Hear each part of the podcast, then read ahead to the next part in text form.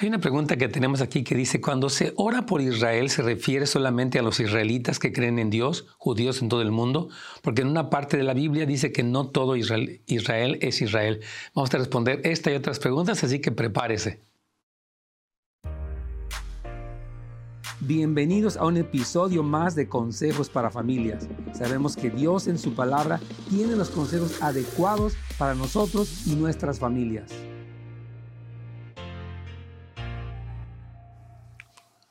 Hola, ¿cómo están? Bienvenidos a su programa Consejos para Familias. Soy amigo el pastor Nes Gómez para servirles en este día de preguntas y respuestas donde tenemos la referencia de la escritura como nuestro principal eh, marco donde podemos responder lo que ustedes están preguntando. Y bueno, queremos, antes de leer nuevamente la pregunta, darles nuestro teléfono. Estamos aquí 877-711-3342. Recuerde que puede dejar su pregunta en nuestra página ya sea de Facebook o de YouTube de Pastor Nets Gómez. Repito, página de Facebook o de YouTube de Pastor Nets Gómez y puede dejarla por escrito. También puede suscribirse a nuestro canal y también puede ir a nuestra página, de, a nuestro website que es netsgomez.com para poder eh, pues, recibir todos los recursos y saber un poco más de las escuelas que tenemos para ustedes. Y esta pregunta me, me encanta, tiene mucho que ver con lo que estamos haciendo. Quiero comentarle que más de 5 millones de cristianos en el mundo eh, se han unido para hacer este ayuno de Isaías 62, eh, que estamos orando obviamente por la salvación, la paz eh, de Israel, la justicia del Señor, revelación de Cristo, a toda la necesidad que existe en Israel. Pero quiero leer esta pregunta para iniciar. Repito, tiene que ver con el tema de Israel. Dice, cuando se ora por Israel, ¿se refiere solamente a los israelitas que creen en Dios? Judíos en todo el mundo, porque en una parte de la Biblia dice que no todo Israel es Israel. Está muy bien su pregunta y quiero responderle sí.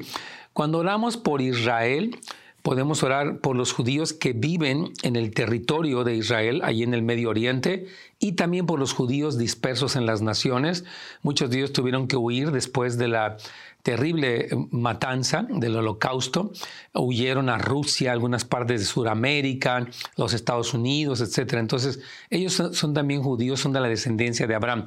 Pero la hermana se refiere a lo que dice aquí en Romanos capítulo 9, versículo 6, donde dice, no que la palabra de Dios haya fallado, porque no todos los que descienden de Israel son israelitas, ni por ser descendientes de Abraham son todos hijos, son todos hijos, sino que en Isaac te será llamada descendencia. Esto es, no los que son hijos según la carne son los hijos de Dios, dice Pablo, sino que los que son hijos según la promesa son contados como descendientes. Versículo 9, porque la palabra de la promesa es esta, por este tiempo vendré y Sara tendrá un hijo.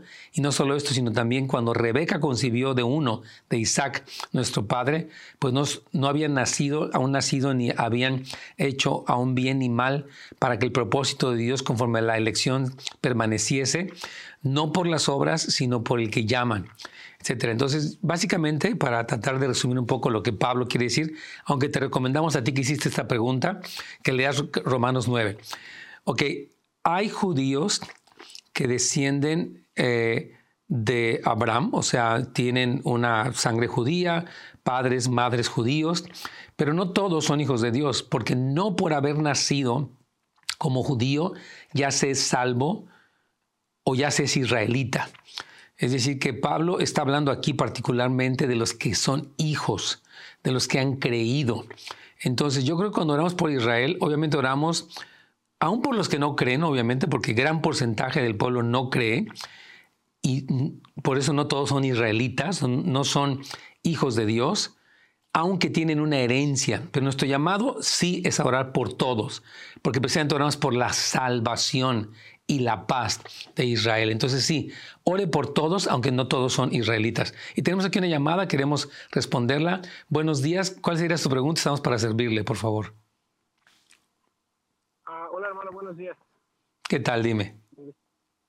Ah, tengo una pregunta, mire. Ah, estaba yo empezando a estudiar el el libro de Samuel y de, los Reyes. Amén. Ah, y encontré una, bueno, lo que es lo que se le llama una aparente contradicción. Sí. Realmente no la entendí.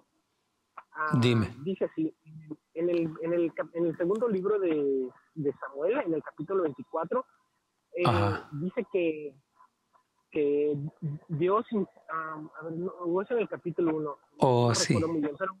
Fue cuando fue el censo, cuando hizo David el censo. Y, y, después en el libro de Crónicas, en el, en, el, en el capítulo 21, dice que Satanás puso en contra de Israel, incitó a David para hacer un censo. Eso, eso no, no lo entiendo. ¿Cómo? No, sé si usted me podía explicar. Muy buena pregunta. Súper buena pregunta. Entonces vamos a, a, responder. ¿Cómo te llamas? Enrique. Eh, Dios te bendiga, Enrique. Tu pregunta es muy buena. Sí, aquí aparece, eh, porque la cita es primera, bueno, segundo de Samuel 24 del 1 en adelante, y la segunda es primera de Crónicas, o primer libro de Crónicas, capítulo 21, versículo 1 al 27, que son sinópticos, o sea, describen el mismo evento desde dos puntos de vista. Y dice aquí en el capítulo 24 de, de segundo de Samuel, volvió a encenderse la ira de Jehová contra Israel e incitó a David contra ellos a que dijese, ve, haz un censo de Israel y de Judá. Y en Primera de Crónicas, este, ahí precisamente dice, ah, pero Satanás se levantó contra Israel e incitó a David a que hiciese censo de Israel. Esto es muy interesante, voy a explicarles por qué. Porque Dios tiene la supremacía sobre todo, aún sobre Satanás. Es decir, que ah, las cosas que Satanás hace, él está restringido por el Señor porque Él es soberano.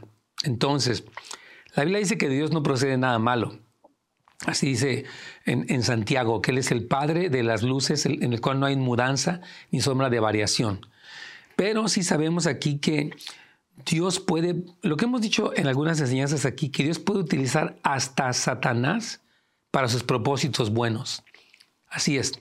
Entonces, hay algo que Dios, que Dios, Dios tiene contra David, porque acuérdense que a partir del pecado de David, cuando él abusa de su autoridad, se acuesta con la esposa de uno de sus generales, de Urias, eh, con, con Betsabé, y él incluso lo manda a matar, indirectamente lo coloca en el frente de la batalla y lo dejan solo para que lo maten, y Dios se indigna tremendamente por el pecado de David, pero más que nada por el desprecio que, que David hizo al Señor. Y a partir de, ese pecado vienen muchas cosas, y una de ellas es este, o sea, el que Satanás se levantara contra Israel e incitara a David no está desligado de que Dios mismo estuviera en este asunto, ¿verdad? Porque dice que volvió a encenderse la ira de Jehová e incitó a David. O sea que Dios incita o Dios permite que Satanás haga esto. Porque Dios dice la Biblia en 1 Corintios él no tienta a nadie ni puede ser tentado por el mal. De Dios no procede nada malo, pero Dios sí puede utilizar al mismo diablo para sus propósitos santos. Entonces, pareciera contrario, pero no lo es. Dios está encima de todo y Satanás puede ser utilizado para los propósitos santos de Dios. Porque fíjese, eh, hace poquito hablábamos de esto, ¿no? Como el aguijón que Pablo tenía en su carne era un emisario de Satanás, que le, fíjese bien, que restringía a Pablo de ensoberbecerse, porque tenía tanta revelación que dice que le fuera un emisario de Satanás. Entonces, este emisario que abofeteaba a Pablo, que, que Pablo le llama un aguijón, eh, fue utilizado para los propósitos de Dios. Entonces, en este caso, el propósito de Dios sobre David era bueno y él ah, utiliza la incitación de Satanás para provocar algo en David con un fin bueno. Obviamente había, en, el, en este caso David tenía orgullo, porque él tenía, se dice la palabra que se, eh, se enorgulleció de su ejército, quiso contar cuántos soldados, cuánta caballería, cuántos carros tenía él. Y eso le fue por pecado, pero simplemente Dios utilizó a Satanás, para concluir mi hermano, Enrique, eh, para evidenciar el pecado de orgullo de David y para poderlo traer al arrepentimiento y a la humildad. Así es. Excelente. Enrique. excelente, hermano. Muchas gracias. Claro, Que... Entonces podría interpretar como que fue, para, para Pablo fue ah, para que no se ensoberbeciera. Sí. Para David fue como una prueba. Sí, fue para evidenciar su orgullo, que él se arrepintiera y al final de cuentas santificarlo más. Pero Dios utiliza a Satanás. O sea que en realidad detrás de todo sí estaba Dios. Satanás no hace nada sin el permiso de Dios. excelente. Amén. Muchas gracias. Dios te bendiga. Gracias por tu llamada, querido Enrique. Amén. Entonces, este sí, esta, es una buena pregunta y, y, me encanta, hermanos, cuando leemos la Biblia, y me gusta mucho cómo lo planteaba Enrique, porque él está diciendo que es una aparente contradicción muy importante. Cuando usted lee el Evangelio o los libros del Antiguo Testamento, los libros históricos, tiene que verificar hasta qué punto, porque hay gente que dice, ya ves, aquí se contradice, inmediatamente caen en, el, en, esta duda, y si yo ya encontré una contradicción, hay que entender todo el contexto bíblico para poder saber, ok, está planteándolo aquí de una manera y aquí de otra, pero en realidad es lo mismo, porque entendemos, miren, hermano, necesitamos estudiar toda la escritura. No solamente ocasionalmente leer un versículo aislado, sea un cristiano, un creyente que estudia la Biblia de manera constante, por favor. Yo le quiero animar, sea constante estudio de la escritura. Que vamos aquí rápidamente con otra pregunta más. Dice, me casé con un inconverso a causa de fornicación. Yo sabía que no estaba bien. Ahora ya son más de 10 años de vivir con las consecuencias y mis hijos ya son mayores. ¿Qué puedo hacer con este hombre que juega con su teléfono como si fuera joven? ¿Y cómo puedo hacer que tome su rol de hombre? ¡Wow! Fíjese que en la semana tuve el privilegio de tener aquí a mi hermana Floraliz y contestamos una pregunta muy similar y quiero hacer de hecho referencia a lo que ella mencionaba. Usted ya está casada, que la razón fue porque se fornicaron y lo que sea, usted ya tiene un pacto sagrado. Ok, ahora, eh, dice que sus hijos ya son mayores, casi, casi como que le veo me quiero divorciar de él, pero eso no, no es correcto. Salvo por causa de fornicación, dice la Biblia, no se admite el divorcio y aún en la fornicación hay que ver cómo respondemos porque la meta es la restauración del matrimonio. Entonces, este hombre que juega con su teléfono pues es una persona inmadura, irresponsable, víctima de la era en la que vivimos, que todos son pantallas y pantallas, día y noche nos están aislando, nos están corrompiendo porque vemos cosas que no debemos, nos están desconectando hasta de Dios. Se ha comprobado, fíjese bien, que en la medida que se incrementó el uso del teléfono, disminuyó la asistencia a la iglesia. Increíble que lo que las gentes se permiten ver en su teléfono les enfría el corazón y hasta dejan la iglesia. No es que el teléfono sea malo, y casi casi que tiene que ver con la pregunta anterior, nuestro corazón malo se hace más evidente cuando más acceso tenemos a lo que yo quiero. El, el teléfono en sí es un espejo, porque te muestra lo que tú quieres ver. Entonces, ¿Cómo, ¿Qué puede hacer? Pues yo creo que seguir orando, eh, seguir siendo usted cristiana, por eso me gustaba lo que decía mi hermana y mi cuñado también. Su llamado, querida hermana, es ser una mujer de Dios, que ora por él, que le expresa pues, lo que está haciendo mal y que le menciona, ¿sabes qué? Te necesitamos como líder. No puedes pasarte jugando solitario o videojuegos de Mario Bros tu teléfono porque nos estás afectando. Ahora, si él sigue, fíjese bien, usted le dice en amor y en honra y él sigue, déjeselo al Señor. Diga, Señor, yo quiero ponerte en mis manos al que es mi esposo, que me casé como fue, mal, bien o regular, y yo te pido que tú trates con él. Yo no soy su cabeza, yo no lo puedo manipular, yo no lo puedo cambiar, pero sí lo puedo poner en tus manos. Entonces, hermana querida, sea una mujer de Dios. Usted tomó esa decisión de casarse y ahora hay que asumir las consecuencias de haberse casado con una persona no cristiana cuyos valores están fuera de lugar. Así es, hermano. A veces nos gusta, y yo no quiero hacerla sentir mal, pero quiero que todos reflexionemos. Personas que dicen, ah, yo me casé con este porque me gustó. Sí, pero a la larga, las consecuencias de un matrimonio que no fue óptimo, pues son estas. No para que se divorcien, para que entendamos, bueno, ni hablar, yo escogí esto y ahora necesito orar, ayunar, crecer, ser paciente, aguantar este tipo de cosas, porque, repito, no es, el que él juegue con su teléfono es muy equivocado, pero no es una causal bíblica de divorcio. Entonces usted necesita eh, eh, asimilar las consecuencias de esto y orar por él, repito, y ser una mujer de Dios. Muy bien, vamos a continuar con la siguiente pregunta. Pastor, ¿qué hacer cuando el joven adolescente de 17 y próximo a 18 no quiere obedecer? soy madre soltera y mis hijos no tienen ninguna figura paterna. Ya yo perdí mi autoridad. Mire, entiendo que uno de los, y lo hablamos esta semana, porque hablamos, tuvimos un tema que se llamó paternidad deficiente.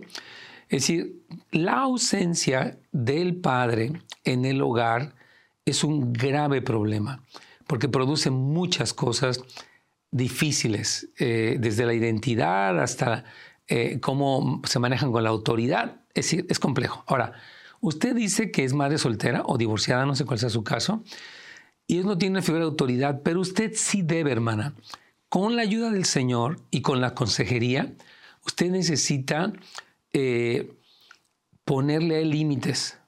Yo tengo un curso que quiero recomendar en nuestra escuela en línea que se llama Poniéndole límites al adolescente. Usted puede ir a netsgomez.com y ahí puede eh, saber la información. Porque yo le diré a mi hijo, ok, tú no me haces caso a mí, pero voy a decirle, la que paga todo en la casa seguramente es usted. Entonces su hijo no quiere obedecer, ok, no obedece. Usted, tiene la autoridad, número uno, que Dios le dio, y número dos, por lo que usted paga. Y decir, ¿sabes qué? Mira, tú tienes estos 20 privilegios, que es el internet, el teléfono, la comida, una cama, un techo. Cuando tú decides no hacerme caso, porque no me respetas, es muy sencillo. Yo voy a utilizar consecuencias. Yo te amo, hijo, pero tengo que enfrentarte a la consecuencia de tu rebeldía. Entonces, hermana, le animo mucho que tome este curso porque hay mucho que explicar de eso. Pero aunque ellos, cuando usted dice ya perdí mi autoridad, no es cierto. Más bien no ha ejercido adecuadamente su autoridad. Yo le, le llamaría que hable con él y dice, mira, tú no me quieres hacer caso, es lo que se te antoja, ok. Pero vamos, estas son las reglas del juego. Tú en adelante tú tienes 40 privilegios. Cuando tú haces esto, los pierdes.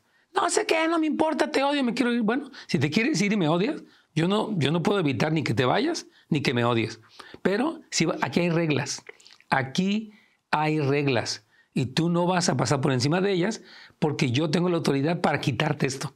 Soy la dueña de la casa pago las cosas y soy tu madre. No me interesa, me quiero ir. Ok, que te vaya muy bien. Si quieres, yo te ayudo para, para empacar.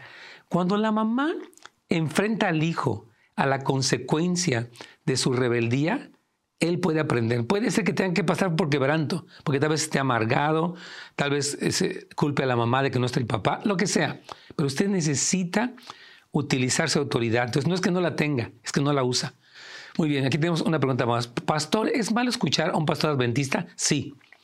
Se lo digo directo. Voy a explicar por qué. Mira, el adventismo del séptimo día, este, o la iglesia de los últimos, de los santos de los últimos días, como quiera llamarle, en inglés LSD, Last Days Saints, Saints um, LDS, perdón, eh, son, tienen una doctrina falsa.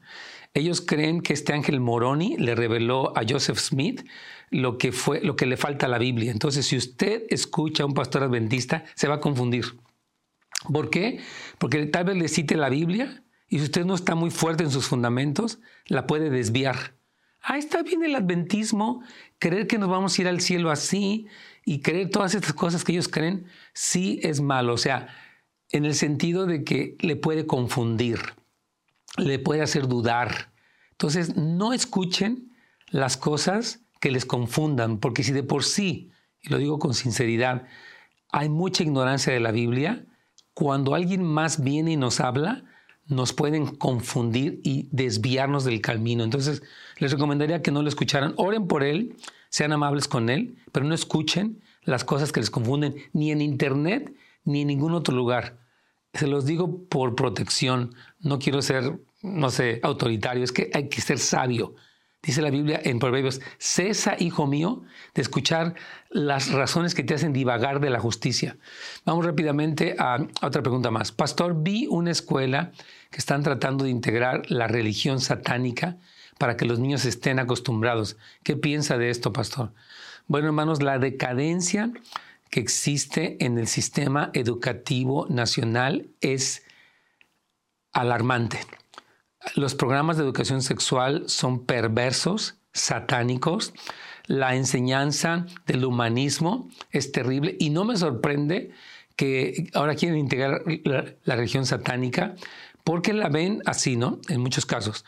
Bueno, dicen que la religión satánica no es creer en Satanás, es hacer lo que tú quieras, porque tú eres libre de creer lo que quieras creer respecto a ti, respecto al mundo, y de hacer lo que quieras hacer. Ese es Satanás.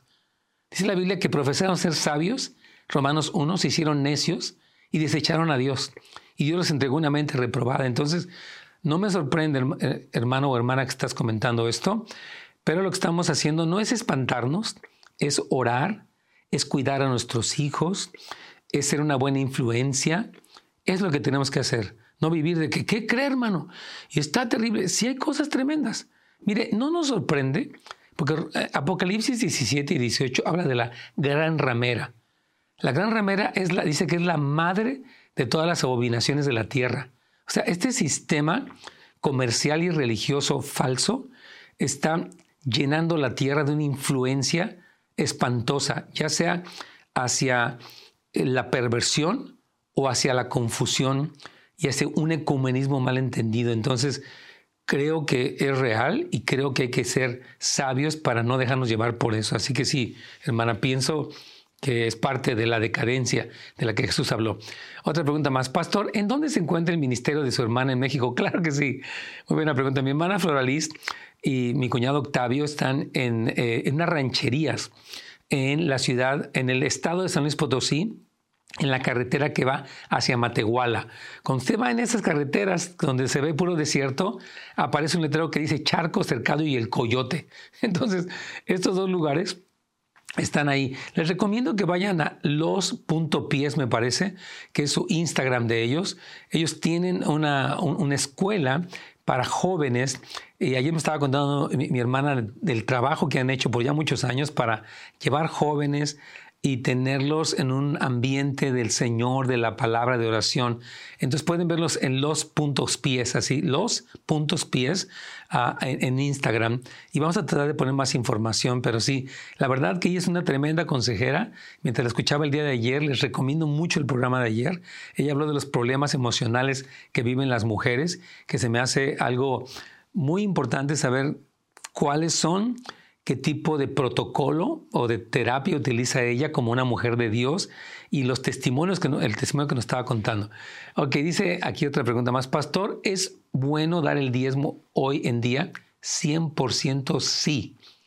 Voy a explicar por qué y quiero aclararlo uh, conforme a la Biblia. Mire, antes de la ley, Abraham y Jacob en el Antiguo Testamento diezmaron cuando Abraham se cuenta con Melquisedec, que es sacerdote, rey de Salem, sacerdote del Dios Altísimo, que creemos que es Cristo preencarnado, él le da a él los diezmos de todo. Abraham tuvo una conquista tremenda y él tuvo unos despojos de guerra y él le entrega a Melquisedec la honra de diezmar este 10%. Ahora, eh, eh, Jacob también, cuando él va ya camino para eh, la tierra de, de, Labán, donde finalmente conoce a sus esposas y a sus concubinas, él promete diezmarle al Señor de todo lo que él iba a recibir.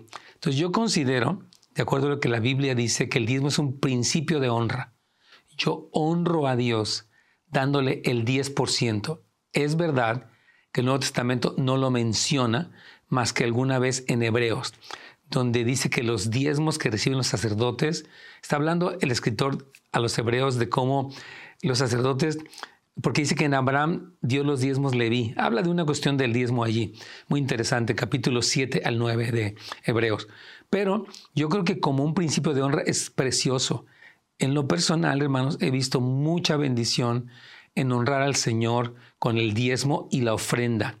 Aparte de eso está la ayuda que damos a los pobres, a las misiones, a algunos ministerios, eh, a nuestra familia. O sea, no confunda el diezmo y la ofrenda como algo que usted administra. Es que yo mi diezmo se lo mando a los niños de la India. No, eso sería una limosna. Porque, de acuerdo a lo que dice Malaquías, que sí es Antiguo Testamento, los diezmos eran para sostener a los levitas, a los sacerdotes que se encargaban de ministrar en el tabernáculo. Entonces, ah, o, o, en el templo reconstruido.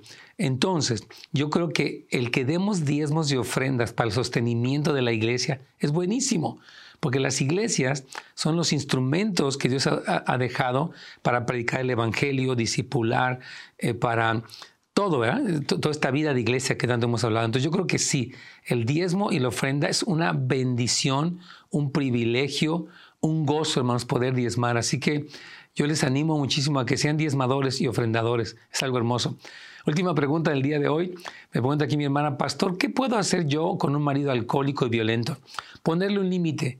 Siempre que hay infidelidad, siempre que hay alcoholismo y violencia doméstica, se tienen que poner límites radicales.